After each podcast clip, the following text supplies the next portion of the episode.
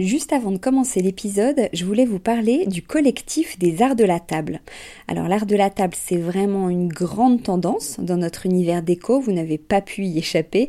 Toutes ces jolies tables qu'on peut voir en photo sur Instagram ou dans les magazines, qui nous inspirent, qu'on a envie de reproduire quand on reçoit, ou même au quotidien.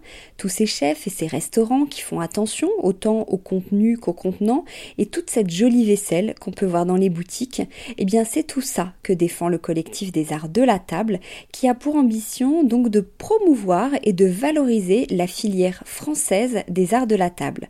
Grandes marques, créateurs indépendants, artisans et détaillants passionnés, ils sont tous unis d'une même voix pour faire rayonner leur savoir-faire et leurs produits mais aussi pour vous inspirer. Tous les mois, le collectif des arts de la table vous propose une nouvelle tendance qui vous donne plein d'idées sur les matières, les couleurs et les formes du moment, et bien sûr une sélection de produits de marque française que vous pouvez donc retrouver sur leur site lesartsdelatable.fr ou sur leur compte Instagram lesartsdelatable. Allez, place à l'épisode maintenant.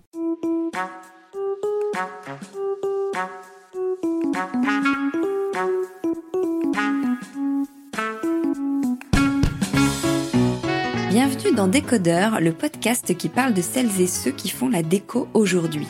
Je m'appelle Hortense Leluc et à chaque nouvel épisode, j'invite à mon micro des pros de la déco.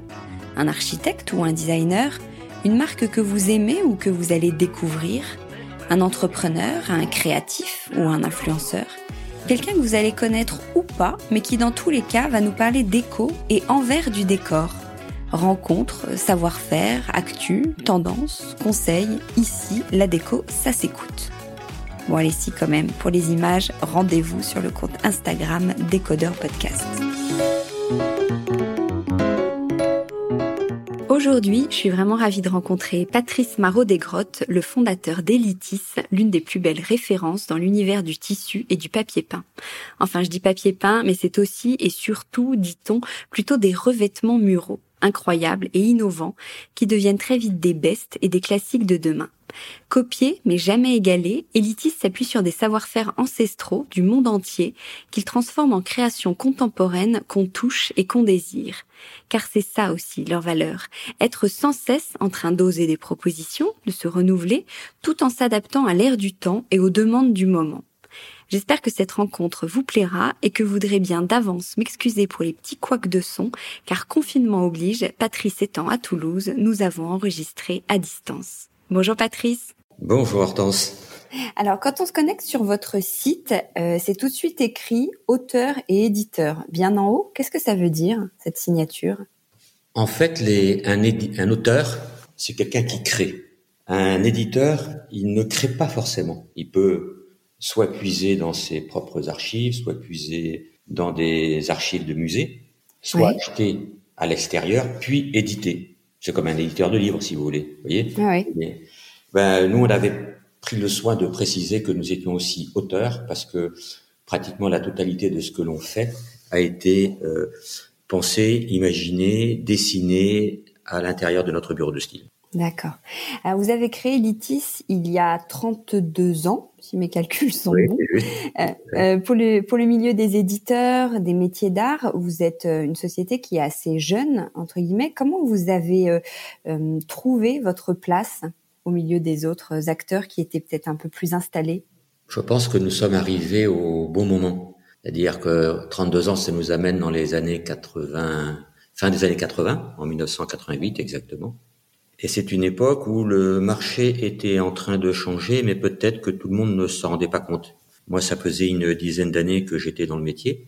Et euh, je me rappelle d'assister tous les deux ans à la grand-messe professionnelle qui avait lieu au Grand Palais, où tout le monde venait s'exclamer devant des dessins du XVIIe siècle, du XVIIIe siècle, du XIXe siècle, quelquefois un petit peu hors déco, mais très très très peu. Et euh, ben moi, j'étais quelqu'un de mon époque.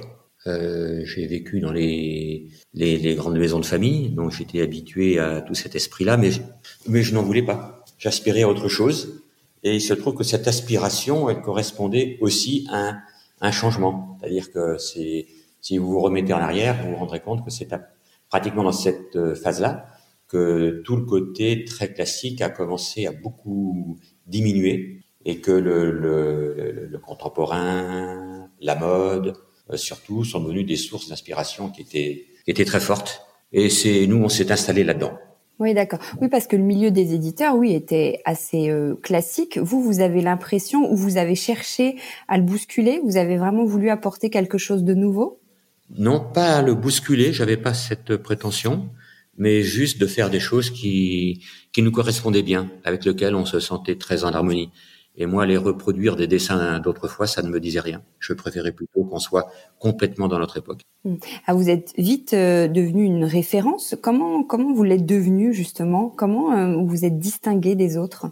D'abord parce que l'approche euh, n'était pas que commerciale, elle était aussi créative. Et je me suis entouré tout de suite de personnes qui avaient ce talent créatif, qui venaient souvent d'horizons différents, qui n'étaient pas euh, systématiquement lié au métier, parce que de toute façon, c'est pas facile de trouver quelqu'un qui est spécialisé, par exemple, en papier peint à cette époque. À cette époque, le papier peint, ça valait rien. Mais je me suis entouré de, de, gens qui sont des vrais créateurs, euh, qui sont passés par les grandes écoles françaises, mais qui faisaient aussi d'autres choses, euh, qui faisaient pour certains, par exemple, de l'illustration, pour d'autres de la photo, pour d'autres qui venaient de la mode. Donc ça faisait un univers, d'autres de l'architecture d'intérieur, ce qui fait qu'on n'était pas très entre guillemets métier on était déjà un petit peu à l'écart aussi par cette approche.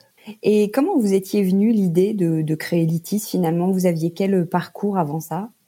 Alors moi j'ai un parcours euh, qui a priori ne me portait pas vers euh, vers ça, puisque j'ai fait du droit, mais vous savez qu'on a toujours dit que le droit menait à tout, mais je n'avais pas l'âme d'un juriste en tous les cas, ni le souhait d'être notaire ou avocat, vous voyez, des, ou juriste d'entreprise.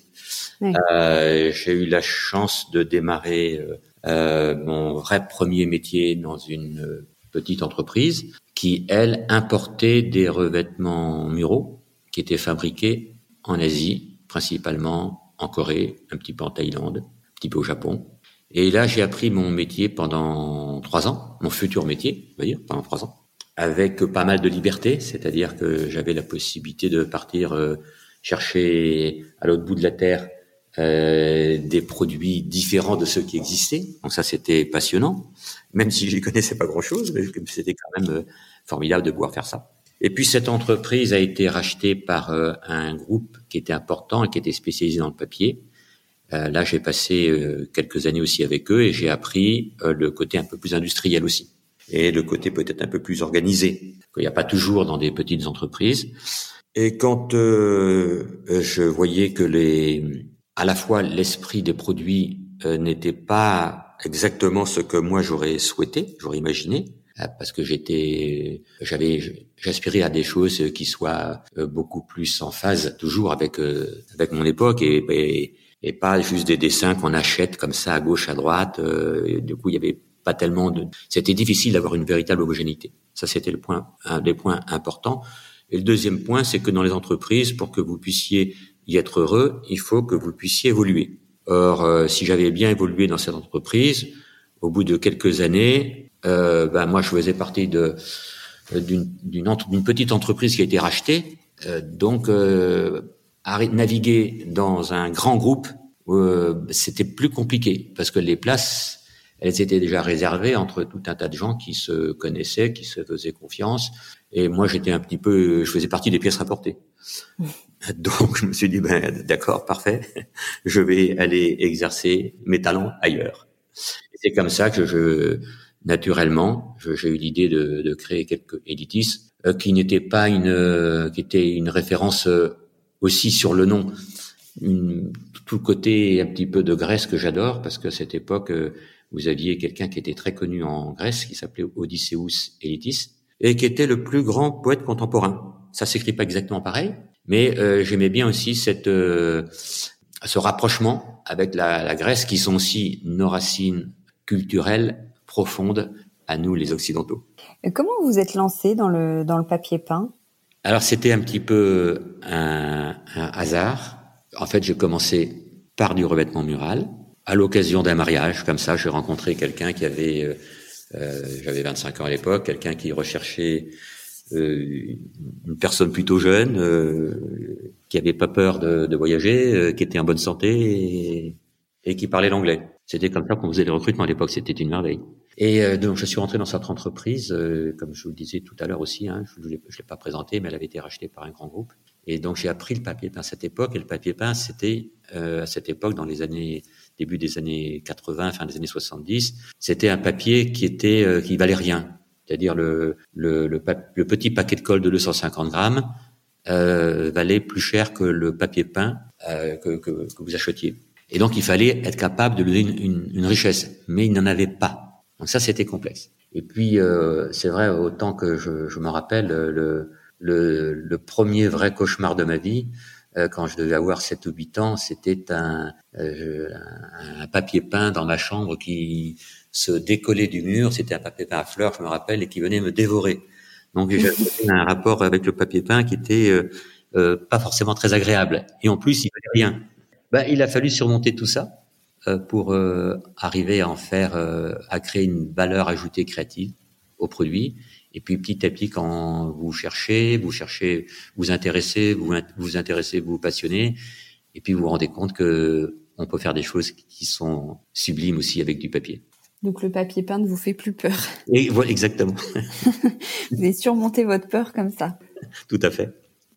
Chez Elitis, vous avez une vraie, c'est ce qui, vous distingue, une vraie passion pour la, matière, la matière détournée. Alors, on, parle de coque de noix de coco, de nacre, de sequin, de faux cuir. Les, revêtements muraux, notamment, font, ont souvent des, entre guillemets, des matières à haut potentiel créatif. Comment vous les trouvez? Comment vous les sélectionnez? Alors, euh, d'abord, il faut imaginer que notre première collection, c'était déjà un effet de matière, et ça, c'était donc en 1988. Et ensuite, on, on, a eu de cesse de continuer à travailler, à développer, à rechercher euh, ce type de, de produit, en allant, comme vous venez de l'expliquer, jusqu'à des euh, quelque chose qui semble assez surprenant, inhabituel, par exemple, de prendre des noix de coco et puis de les transformer en vêtements muraux. Euh, de prendre de la nacre et puis d'en faire des fils, des fils qu'on va ensuite euh, tisser sur des métiers à bras, euh, contre-coller sur des supports à tisser pour en faire aussi des revêtements muraux qui vont orner les murs. C'est très inhabituel. Mais ça, c'est beaucoup de recherches, euh, beaucoup de rencontres, euh, y compris euh, d'artisans, de micro-entreprises, euh, et, et, puis de, de talents de personnes, parce que vous avez à la fois le talent de l'artisan, mais vous avez surtout le, le talent créatif, le talent d'imagination de notre côté, et surtout aussi des sous-traitants avec lesquels nous, nous travaillons. Donc vous, avez quoi? Vous avez des personnes qui sillonnent un peu euh, le monde pour trouver un peu des nouvelles, euh, les nouveaux matériaux, qui, matières qui sont pas encore euh, oui, ça va dans les deux, exploitées. Comment vous êtes organisé en fait? Alors ça va dans les deux sens. D'abord chez nous, nos stylistes de voyage, c'est-à-dire ils ne restent pas euh, toujours derrière leur bureau parce qu'on a besoin d'aller aussi sentir euh, l'air du temps, mais pas l'air du temps que chez nous. Ils, peuvent aller, euh, je dirais, il n'y a pas de destination interdite. Le, but est toujours de s'enrichir et puis d'aller trouver des idées. Et puis après, vous les, vous allez les remélanger avec euh, vos propres qualités, votre sens artistique, votre force personnelle.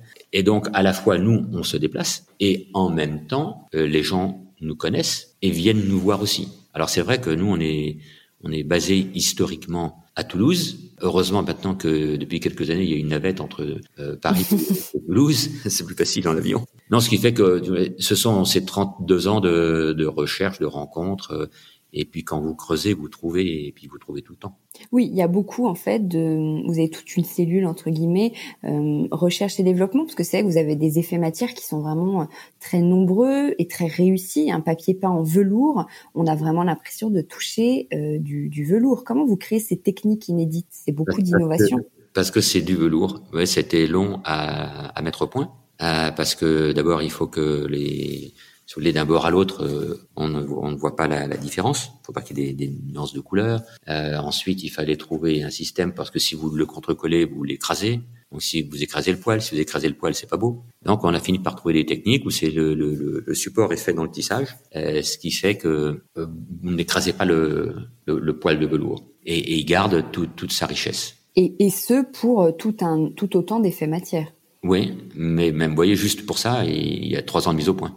Oui, c'est ça. Combien de temps il vous faut pour créer une collection sur ces... Variable. Si on a de la chance, ça peut être, on va dire, en, en 15 mois, à peu près, 15-18 mois. Et puis pour certains produits, par exemple les, les 3D, les revêtements muraux en trois dimensions que nous avons mis au point, c'est-à-dire c'est vraiment nous qui l'avons mis au point, même si ensuite c'est un petit peu essaimé chez certains confrères. En tous les cas, c'était Elitis qui l'a mis au point. Euh, et on a eu pratiquement quatre années. Et justement, vous avez des propositions qui sont toujours très actuelles, même souvent un peu précurseurs en termes d'innovation. Comment vous faites pour avoir toujours ce temps d'avance? C'est pas un temps d'avance, c'est juste la façon de regarder les choses. C'est-à-dire que nous, on regarde vraiment avec le ce que l'on vit, ce qu'est l'histoire d'Elitis, que nous avons fait à, déjà à plusieurs depuis une trentaine d'années. Et puis on, a des racines qui sont très fortes, notamment cette culture de la matière. Et forcément, quand vous regardez dans cette direction-là et pas dans la direction d'un euh, d'un dessin euh, du XVIIIe siècle, par exemple, ou de la Compagnie des Indes que vous allez retravailler de façon différente, euh, ben on n'a pas le même regard. Vous comparez parfois votre travail à la mode. En quoi ça se rapproche de la haute couture? Alors la haute couture, je dirais pas la haute couture, mais en tous les cas, si vous regardez le, si vous lisez le vocabulaire d'Elitis, vous allez vous rendre compte que toutes ces, vous avez tout un tas de matières, de techniques qui sont très très proches de, de ce que la mode utilise. Et nous travaillons nous aussi pas que dans des grandes usines. On travaille énormément, mais vraiment énormément avec plein de petits ateliers qui, dont le premier job est la mode et n'est pas du tout euh, le revêtement mural ou le tissu d'ameublement. On fait des passerelles comme ça. Et ça contribue toujours, je dirais, ça alimente le, le, regard qu'on a sur notre métier et euh, qui est un regard très actuel et qui, qui reste très actuel parce qu'il est toujours lié, lié à l'actualité, à la, à la séduction du moment, aux envies du moment. Euh, vous voyez, on est, notre esprit est tourné vers là. Donc mm. euh, on n'a pas tellement de. Évidemment, on pourrait on pourrait se déconnecter. Ça, c'est bien sûr, c'est toujours un risque, évidemment. Mais par contre, euh, il est quand même tourné en priorité vers là. Donc en fait, vous avez un studio de création qui est très important. Il y a combien de personnes? Oui. Oui, nous avons un studio de création qu'on vient en plus d'élargir d'ailleurs, euh, puisque Editis est une entreprise qui est connue surtout pour le mural. Même si on a fait des choses en, on a été aussi très innovant en tissu euh, jusque, je dirais, dans les années 2008, parce que entre 2000 et 2008, il y avait un grand changement. Euh, Qu'est-ce qu'il y a eu comme changement? Le design prenait beaucoup de force. Mmh. Et ce qui fait que nous, on a sorti, euh, vous voyez, des tissus qui étaient découpés au laser. Et on en faisait des, rideaux avec des transparences magnifiques. Mais bon, ça, on a brûlé des, milliers de mètres avant de, le, de réussir à, le mettre au point. Mais tout cet esprit-là, il a été mais vraiment balayé par la crise de 2008, où tout d'un coup, ça sera intéressant de faire des analogies aussi ensuite avec la, crise qu'on va vivre aujourd'hui. Mais euh, tout ce qui était trop contemporain, trop moderne, les gens ont eu peur et, ils se sont retranchés vers quelque chose qu'ils connaissaient mieux. Vous voyez, on a besoin de se réfugier un petit peu. Ben, on le retrouvait aussi dans notre métier. Et alors qu'on avait des produits qui étaient fabuleux. On avait, on a fait en 2004, je crois, les, les premiers lins métallisés en induction, mais aussi avec des, des, des, fils de trame et puis les tissus garder leur, la mémoire de la forme qu'on leur donnait, par exemple, en les manipulant. Euh, on a fait les premiers tressages de cuir euh, en tissu d'ameublement, alors que ça n'existait pas non plus. C'était, mais ça, s'est inspiré de l'industrie de la chaussure. Mais vous voyez, tout ça, à chaque fois, c'est des rencontres et puis euh, un, exercer le regard que nous avons sur des, euh, des, des métiers qui sont différents des nôtres, mais qu'on peut détourner pour les amener chez nous. Et, et là où d'autres font appel à des designers, des créateurs, vous, tout est pensé en interne. Oui, oui, oui. C'est le, c'est-à-dire que chez Litis, euh, la star c'était Litis, et, euh, et en interne, nous avons des créatifs qui sont formidables, euh, qui acceptent aussi que la star ce soit la marque, et mais qui travaillent avec une très grande euh, liberté et pour que vraiment on, puisse exprimer ce que ce que l'on a véritablement nous on, on, se limite pas. C'est ce qui nous permet d'aller dans des dans des endroits assez surprenants. Et eh ben justement, c'est vrai que vous avez un, des styles qui sont très di, très différents, que ce soit les coloris, les dessins, les effets matières. Euh, vous avez une offre très large. En fait, vous vouliez pas vous cantonner à un style. Est-ce que vous fixez un cadre ou vous êtes ouvert à tout? Bah, Nous, on travaille quand même sur les envies du moment, euh, mais évidemment euh, celles que nous ressentons nous.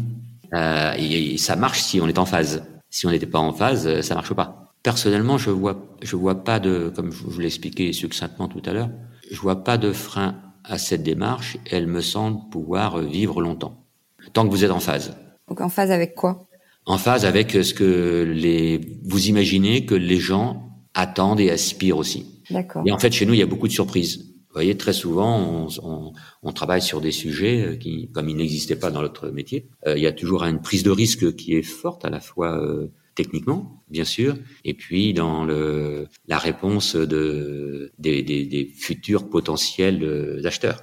Typiquement, là, vous avez une collection, par exemple, éco-design, donc c'est très dans l'actualité. En quoi elle est éco-responsable? Quelles sont les matières? Comment vous l'avez travaillée, imaginée Je dirais c'est presque pour une partie de nos produits, hein, pas pour la totalité, mais pour une partie de nos produits, même si on sait que globalement on va se diriger nous aussi complètement euh, vers ça, mais il y a une grande partie de nos produits qui intrinsèquement sont toujours éco-responsables.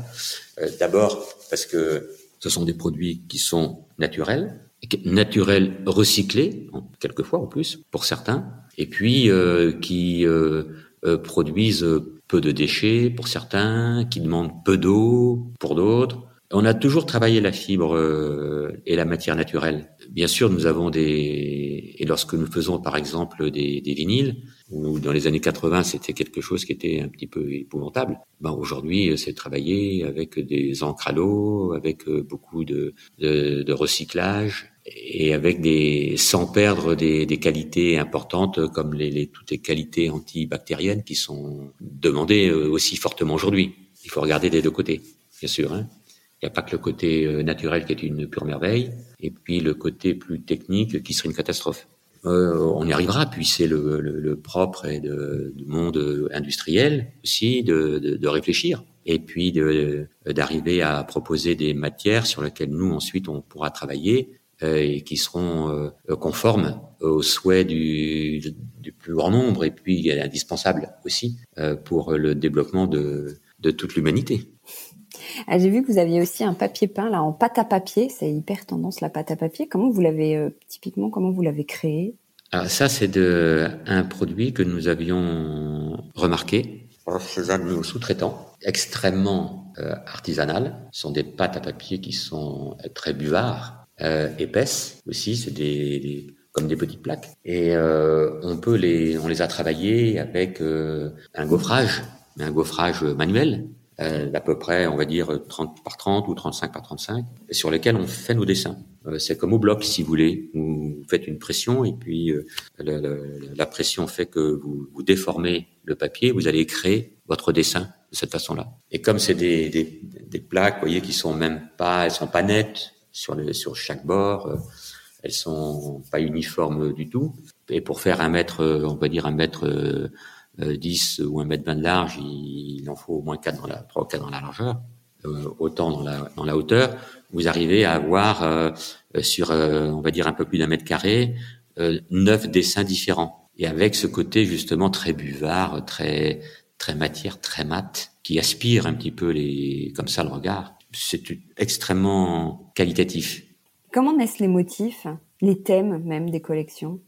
Toujours pareil, euh, dans, à la fois vous avez nos propres racines, notre propre histoire, et qui est confrontée tout le temps aux envies d'aujourd'hui. Et, vous ajoutez à ça, bien sûr, tout ce qui a été acquis ou qui est toujours en discussion avec euh, nos, sous-traitants. Parce que nous cherchons, mais nos sous-traitants cherchent. Nous avons, nous, euh, des, des, bureaux de style, mais vous avez tout un tas d'ateliers avec lesquels on travaille, de petits ateliers où souvent ils sont détenus par des gens qui sont aussi euh, très créatifs et qui aussi cherchent. Tout le monde cherche. Après, il faut juste que les rencontres se fassent et sur le, le sur les, les, mêmes envies. Combien d'ateliers travaillent pour vous Et est-ce que ce sont toujours les, les, les mêmes ou vous, vous variez au fur et à mesure des années? Non, alors, est On est varié, mais bien sûr, quand vous avez trouvé quelqu'un avec lequel vous vous entendez bien et que le, la compréhension est, est formidable, ben vous développez encore plus de choses. Et c'est plutôt en France ou du coup c'est aussi des expertises dans le, euh, des savoir-faire pardon dans le monde entier, j'imagine? Oui, ce sont des savoir-faire dans le monde entier. On va chercher euh, là où sont les savoir-faire. Puis après, ça dépend de la façon dont on veut les reproduire. S'il y a une partie qui est plus industrielle, on n'est jamais 100% industriel, on est toujours semi. Euh, là, c'est plutôt fait en Europe. Et quand c'est extrêmement manuel, artisanal, c'est fait plutôt en Asie, mais dans des pays où l'artisanat est une énorme valeur. Après, vous avez aussi toute la partie que vous avez en France, que vous avez en Italie, bien sûr, toutes ces, ces entreprises qui sont liées à la mode, mais qui peuvent être aussi bien, qui peuvent avoir 10 personnes, mais qui peuvent en avoir 100 aussi. Oui, parce que vous, votre spécificité, c'est que vous n'avez pas d'usine. Vous ne produisez pas, vous faites. Euh, enfin, expliquez-nous. On fait tout fabriquer. D'un côté, c'est une chance, parce que si nous devions euh, posséder tous les, toutes les machines avec lesquelles euh, nous travaillons, ce ne serait pas possible. J'imagine. Ce serait pas possible. Euh, de l'autre côté, euh, ça peut être aussi euh, une petite faiblesse parce que on garde moins nos savoir-faire puisqu'ils sont un petit peu disséminés. Comment vous arrivez à conjuguer justement ces savoir-faire ancestraux traditionnels avec les créations contemporaines que vous imaginez? Parce que les savoir-faire sont des vraies valeurs et ils permettent de, de dire quelque chose de, de différent quelquefois même sur des sujets, et bien sûr, parce que nous, on n'a pas la prétention d'avoir tout inventé. On s'intéresse, nous aussi, à tout ce qui a existé. Ça fait partie de la, culture de, de, chacun. Mais c'est la façon dont on va s'en servir qui fera, qui va créer une différence. Parce que si vous, forcément, si votre regard est tourné que, par exemple, vers le 18e, qui est euh, euh, une des plus grandes richesses artistiques euh, françaises, et c'est ce qui a dominé dans notre métier jusqu'en dans le milieu des années 80, ben, vous aurez toujours tendance à, aller reproduire quelque chose qui va, qui sera inspiré de ça. Mais si votre attrait il est pour, mettons, une forme d'artisanat, la culture que vous avez, passant sous le, le savoir-faire d'un artisan, ça va vous donner quelque chose qui n'a rien à voir avec euh, ce que vous aviez au départ. Euh, vous proposez aussi des, des, tissus pour les sièges, les rideaux, etc. Le, vous avez une vingtaine de matières, je crois. Est-ce qu'on peut autant innover que sur les, que sur les murs? Alors, c'est plus compliqué pour nous, en tous les cas. Mais aussi, je pense, parce que nous avons des racines murales qui sont très très fortes. Mais on a quand même des, on a conservé de, de, on a de belles réussites déjà parce que nous on était déjà parmi les, les, premiers à lancer des broderies dans les années 92, 13, 14 déjà, avant que ça prenne une véritable ampleur chez les, chez les éditeurs, mais parce que nous étions beaucoup plus euh, risque-tout aussi. Euh, récemment, on a de très beaux succès avec des tissus qui sont euh, 100% outdoor, euh, qui vont sur les bateaux aussi, euh, qui vont dans les hôtels, qui sont aussi non-feu, qu'on peut mettre au bord des piscines, qu'on peut mettre euh, dans des terrasses urbaines aussi, et qu'on peut mettre aussi à l'intérieur, bien sûr, parce qu'ils ont beaucoup de qualité technique. Mais quand même, les racines d'élitis sont très murales, et, et c'est vraiment notre l'attraction la plus forte chez nous. Maintenant, le, tissu a représenté aussi, euh, jusque dans les années 2008, c'était pratiquement la moitié de notre chiffre d'affaires. Euh, mais on ne snobe pas le tissu, parce que ça fait partie de la maison, donc c'est un axe sur lequel on veut aussi véritablement exister.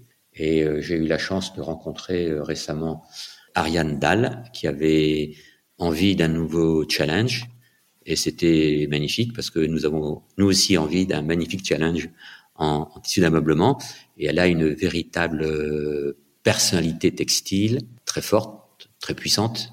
Euh, et avec euh, sa consoeur Laure Magoutier, elles viennent prendre en charge le tissu d'élitis. On va certainement aussi acquérir euh, les, les, les, qualités que nous avons en mural. Je ne doute pas qu'on va les retrouver en tissu également bientôt. Quelles sont les grandes tendances, les grandes envies du moment?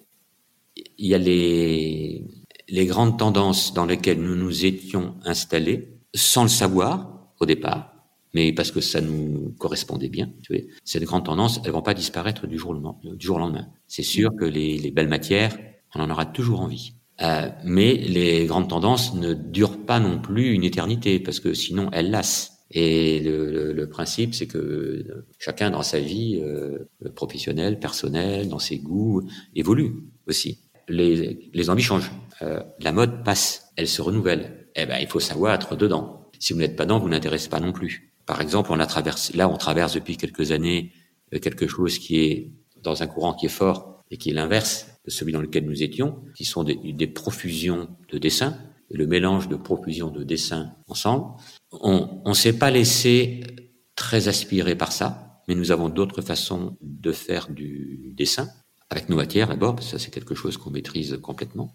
Et puis qui reste aussi dans l'histoire d'Elitis. Mais on ne le snob pas complètement. Euh, dans toute histoire d'Elitis, on a toujours eu cette capacité, euh, si vous voulez, à à la fois à être dans le dans ce qui est ce qui est profond chez nous, et en même temps à, à surfer sur les envies du moment. Et même si les envies durent, euh, par exemple, euh, quatre ans ou cinq ans. Euh, ben oui, quatre ans, cinq ans, c'est un cycle court de mode, mais c'est un, il faut aussi être dedans. Donc on, on navigue toujours là-dedans.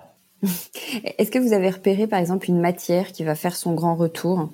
Alors nous, on travaille, euh, fois on a une bibliothèque de matière qui est très forte. C'est-à-dire que si vous êtes un décorateur, un bureau d'études, euh, et que vous recherchez des matières, vous allez vous venez puiser chez nous et vous avez, euh vous voyez, c'est comme si vous rentriez dans un grenier et puis au fur et à mesure, vous enlevez tous les, vous défaites toutes les balises et vous trouvez de plus en plus de choses extraordinaires parce qu'on a 32 ans de, de recherche là-dedans et quelle qu'elle soit, euh, qu'elle soit complètement naturelle, euh, qu'elle soit euh, industrielle ou semi-industrielle, on a une bibliothèque qui est très riche et on est vraiment, euh, je crois qu'on apporte, et c'est aussi une des raisons pour lesquelles on, est, on est, assez reconnu dans notre métier, c'est que on apporte beaucoup de solutions aux architectes et aux décorateurs. Mais la matière de demain, on travaille sur plusieurs matières de demain, d'après-demain, on sait les mouvements en gros dans lesquels on doit s'inscrire, ben, c'est à nous d'être euh, capable de, continuer à les trouver. Mais c'est sûr que c'est pas, c'est moins facile aujourd'hui quand, euh, on va dire depuis presque un an, on peut plus voyager. Peut-être qu'il faudra accepter que pendant encore un an, on ne puisse pas non plus voyager beaucoup. Mais bon, euh, on, on, a aussi, on peut aussi travailler un, petit peu à distance, euh, même si c'est que ça reste quand même compliqué parce que nous on est dans des métiers où on a besoin de le voir ne suffit pas. Il faut toucher, il faut respirer le, le produit véritablement. Il faut s'en imprégner complètement pour, pour voir comment après on va pouvoir le transformer. Oui, justement, c'était une de mes prochaines questions. Comment s'est passé le, alors maintenant on va parler de premier confinement et de deuxième confinement. Est-ce que vous aviez pu continuer à travailler quand même d'une certaine manière? Et là, le deuxième, euh, comment vous le vous l'appréhendez? Alors, plus, je pense qu'il sera moins compliqué parce que forcément, euh, c'est le deuxième. Donc le premier, on, a tous essuyé un petit peu les plâtres. Euh, c'était compliqué, tout n'était pas très clair au début. C'était, on avait l'impression que le la moindre petit écart, nous allions nous mettre en porte-à-faux euh, par rapport à ce que nous entendions euh, des, des souhaits et des recommandations gouvernementales. Il a bien fallu cinq semaines pour que les choses se clarifient. Et après, une fois que ça s'est clarifié, on a pu avancer plus normalement.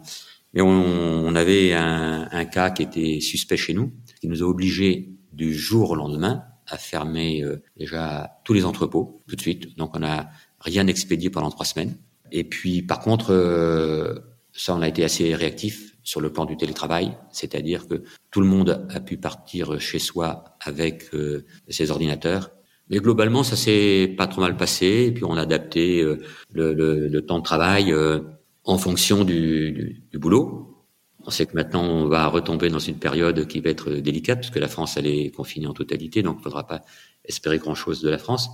Il nous reste l'export, sur lequel on a toujours été, on a été très très présent. Euh, même si, euh, comme je vous le disais en préambule, l'export a changé parce que nous avons connu, moi j'ai connu le, le, développement international euh, dans les années 80 où c'était magnifique, euh, on pouvait faire le tour de la terre euh, physiquement et y compris en produits et avec des, des, valeurs qui étaient négligeables par rapport à ce que c'était avant. Avant, c'était, on avait l'impression que c'était réservé une petite partie de la population et au fur et à mesure, tout s'est agrandi et tout le monde est parti au bout de la terre. Ça a été une période qui était fantastique. Tout ça, ça se rétracte parce que peut-être que, et moi je me rappelle d'avoir appris avec euh, euh, Jacques Ellul que les, à tout mouvement euh, d'expansion correspond à un mouvement de rétraction. Et eh ben c'est le mouvement dans lequel nous sommes déjà depuis depuis un bout de temps, et puis qui a amené jusqu'à des, des, des régimes qui sont plus durs.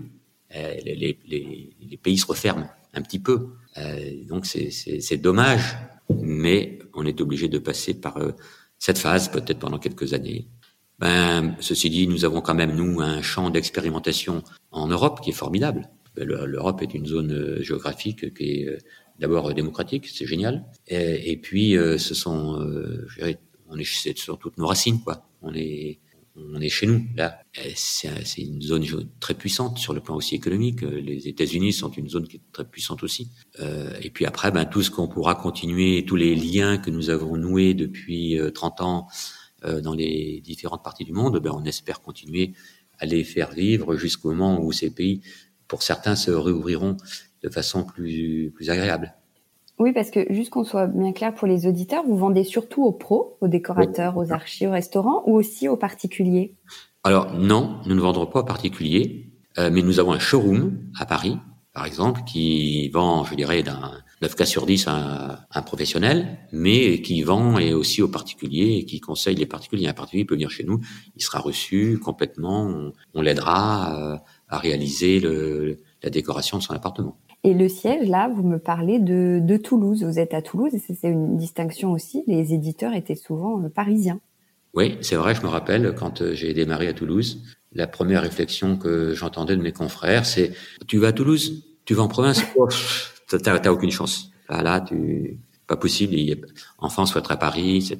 Bon, on a mis longtemps pour venir à Paris avec un showroom. On a mis, je crois, à peu près 17 euh, ans pour se décider à avoir un showroom à Paris ce qui ne nous empêchait pas du tout de nous développer parce que notre marché était très international.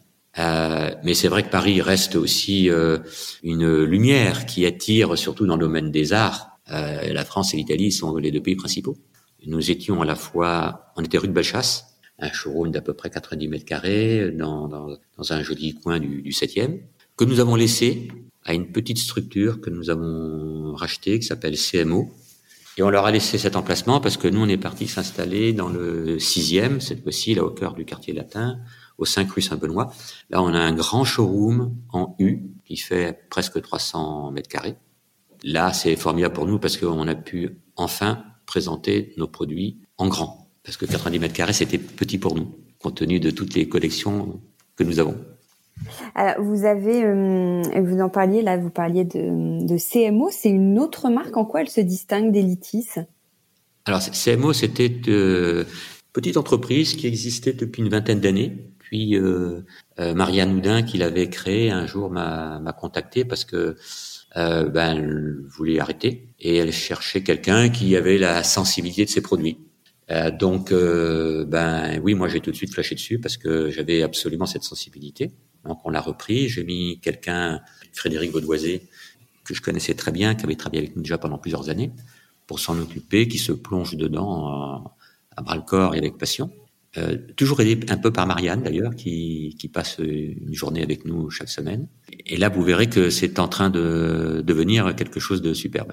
La différence avec euh, Editis, cette entreprise, elle est uniquement consacrée qu'à des produits qui sont fabriqués à la main, donc sur des métiers à bras, souvent sur des plus petits métiers à bras, dans des plus petits ateliers, quelquefois ça, c'est juste chez une famille, vous voyez.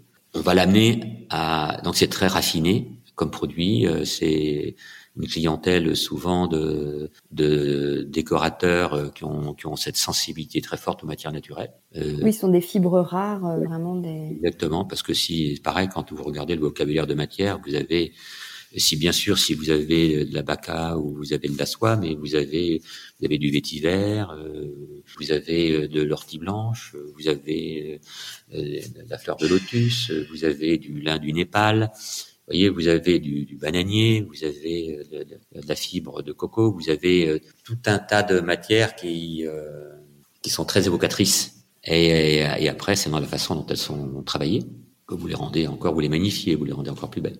Mais donc, nous, on a, on a beaucoup d'espoir pour et beaucoup d'envie pour CMO parce que c'est ça correspond d'abord énormément aussi à l'ère du temps, mais on, on va l'inscrire dans quelque chose de, de durable dans laquelle il est quasiment et intrinsèquement aussi.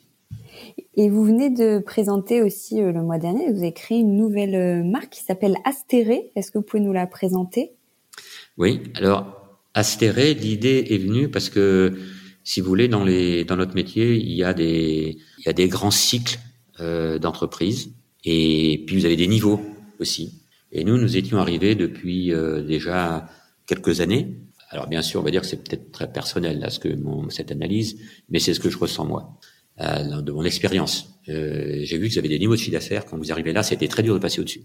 Et c'est comme si vous aviez, en fonction de l'esprit que dégage une entreprise, une partie qui, qui lui était allouée ou dont elle pouvait bénéficier. Mais aller plus, c'était compliqué. Donc c'était surtout parti de ce constat-là. Et je me suis dit, ben, si on veut continuer euh, à exister en, de façon un petit peu plus expansionniste, parce que si vous vous développez, vous développez les gens qui sont avec vous, et ça c'est fondamental dans le succès d'une entreprise, c'est-à-dire que vous, les gens que vous entraînez avec vous, il faut absolument qu'ils puissent se développer aussi. Donc je m'étais dit, il faut trouver quelque chose qui va, qui permettra à Elitis d'aller plus loin. Et autant euh, l'idée d'Elitis c'était très fortement euh, ancrée, validée depuis le début que on développait euh, une marque, donc la star était la marque, eh ben il y avait son antithèse euh, qui nous tendait les bras. Et son antithèse, c'est-à-dire de faire une marque dont la star n'est pas la marque, mais la star sont les artistes. Moi, je trouve ça superbe parce que ça nous permet aussi de nous intéresser euh, au monde artistique extérieur à celui d'Elitis en le faisant travailler sur les savoir-faire que nous avons. Et on a commencé comme ça trois collaborations avec François Mascarello, euh, Garance Vallée et avec Porter Teleo, qui est une société américaine. Euh, bah, c'était formidable parce que vous voyez par exemple euh, François Mascarello, lui, c'est quelqu'un qui euh, qui travaillait le papier peint à la main, au pinceau, sur du craft. Alors lui, vraiment, sa clientèle, c'est vraiment que les très grands décorateurs, les grandes marques, et il ne connaissait pas notre monde, alors qu'en fait, il est fait aussi pour notre monde. On a fait une première collection ensemble, que je trouve personnellement euh, magnifique, très riche, euh, qui repose sur plusieurs techniques différentes aussi. Vous voyez, il y avait un, véritable investissement qui a été fait. l'idée, si je résume, c'est en fait vous inviter des artistes contemporains en fait à faire vivre leur art sur un autre support qui est, qui est, le papier peint. Exactement. Est-ce que vous, il y a une, plus largement hein, une création, un produit ou une collection dont vous êtes le plus fier? Que vous avez le, aimé le plus euh En général, c'est toujours celle qui va venir. Et puis on se retourne euh, rarement vers le vers le passé, même si quelquefois on regarde, on dit mais punaise, ça c'est magnifique, ça c'est sublime. Mais bon, mais notre esprit à tous, il est toujours euh, sur la, prochaine, mm. espérant que qu'on arrivera à la faire, que les sous-traitants sont capables de nous livrer comme on le souhaite, ou ou de d'apporter la, la, valeur ajoutée créative que, que l'on y met. Et puis avec toujours euh, une, une satisfaction une insatisfaction et puis euh, essayer toujours d'améliorer les choses. Qu'est-ce qui vous inspire vous personnellement? À quoi vous êtes euh, sensible? Alors paradoxalement vous voyez moi je suis sensible euh, je suis très contemplatif. Non je, je n'ai pas un souci un besoin matériel très développé. Moi, j'aime les belles choses, j'aime les, beaux paysages, euh, j'aime ce qui me transporte. Est-ce qu'il y a des, des, personnalités, des créateurs euh, qui vous inspirent? Bah, Déjà ceux qui travaillent avec nous, parce que ce sont des gens formidables. Et puis après, ben, il y a bien sûr tous les, les, les, succès, euh, derrière chaque succès dans les métiers euh, para-artistiques ou, ou, artistiques ou dans les métiers de la mode, vous avez de très grands créateurs et donc des gens qui ont des regards absolument incroyables. Oui, comme, comme qui par exemple? Alors il y a ceux qui savent aussi extrêmement bien l'exprimer. Je pense notamment à, celui qui a disparu euh, euh, il n'y a pas très longtemps et euh, qui animait euh, tout Chanel, entre autres, mais pas que ça, la Gartelle. Et lui, il était extraordinaire. Juste à écouter déjà, c'était, c'était, on se, on se délectait. Et puis après, vous avez bien sûr tous ceux qui ont aussi des parcours un petit peu plus originaux. Je pense par exemple euh, à Stella McCartney, euh, je pense à des gens comme euh, bien sûr Galliano, qui était, qui était extraordinaire. Mm. Et qui après c'est des métiers horriblement on l'a vu ce sont des métiers qui sont horriblement stressants surtout dans les grandes marques moins chez nous moins dans les petites boîtes comme nous mais les grandes marques vous avez une telle pression de, de développement c'est je pense que je sais pas comment ils font pour y arriver que vous, vous ne vous imposez pas chez Elitis. Est-ce que vous fonctionnez d'ailleurs par collection ou comment ou c'est au gré de vos envies que les nouveautés sont éditées? Ce sont pas au gré de nos envies parce que il faut que les, nos envies doivent absolument rencontrer les envies des autres. Euh, donc c'est cette euh, c'est ça qu'il faut réussir. Mais, mais, ça c'est aussi je, ne dis pas que nous on découvre pas tout tout seul hein, bien sûr. Hein. Euh, nous, nous, on n'est pas des génies. Hein.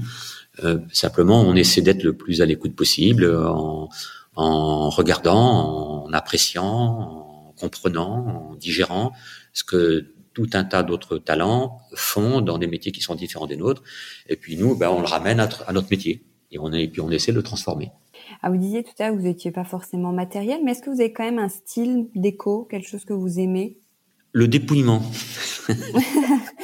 oui. oui. c'est intéressant. Ça ressemble à, c'est quel style chez vous? C'est comme ça? C'est minimaliste? Je suis ah oui alors c'est complètement euh, il y a les, il y a le moins possible. Et, de, mobilier, d'objets déco et sur les murs? Dans les shadows, je suis celui qui qui écope tout le temps. Mais par contre, euh, j'ai une, une vue euh, magistrale euh, sur les pins parasols, sur une mer qui est comme un lac. C'était, c'est, fabuleux. Il n'y a, a, pas de revêtements muraux dans toutes les pièces. Il y en a zéro. Ah, il y en a zéro. Il y en a zéro. Non, parce qu'il faut les avoir dans la tête déjà. Non, si en plus il faut les avoir sur les murs, ça fait trop. Ouais, c'est vrai. C'est après vous êtes bloqué par le mur. Je préfère mon quand j'ai rien, je peux tout imaginer. Et alors, moi, je ne dessine pas, hein, à, titre, personnel. Ce sont les, nos, artistes qui dessinent, bien sûr. Mais euh, il faut, il faut pouvoir. Euh, je pourrais pas être complètement imprégné de mon métier. Ou quand je, quand, quand j'aurai quelque chose sur les murs, c'est parce que j'arrêterai quoi. Hmm. Et alors, quelqu'un à l'inverse qui a des murs blancs euh, chez lui, vous, vous êtes quand même assez audacieux chez Editis. Quel conseil vous donneriez à quelqu'un qui a des murs blancs et, pour euh, qui franchisse le, le pas de mettre du papier peint ou un revêtement mural, un panoramique? Déjà, ça donnera beaucoup plus de chaleur à son intérieur. Première chose. ça peut apporter tout un tas d'autres qualités aussi, euh, qui sont aussi bien des. Il n'y a pas que les qualités esthétiques, il y a aussi des qualités euh, euh techniques. Il y a des qualités. Euh, je parlais tout à l'heure, par exemple, de, de, de revêtements qui sont antibactériens. Euh, donc ça, c'est très recherché aussi. vous avez des qualités acoustiques aussi. Vous avez des qualités si vous êtes dans un, dans un hôtel, par exemple, dans un restaurant, des qualités de non-feu. Vous, si vous êtes, euh, par exemple, au bord des, euh, de, de, de, la mer, vous avez besoin de produits qui vont, sont résistants au sel, par exemple. Mm. Et tous ces produits-là, on les a chez nous.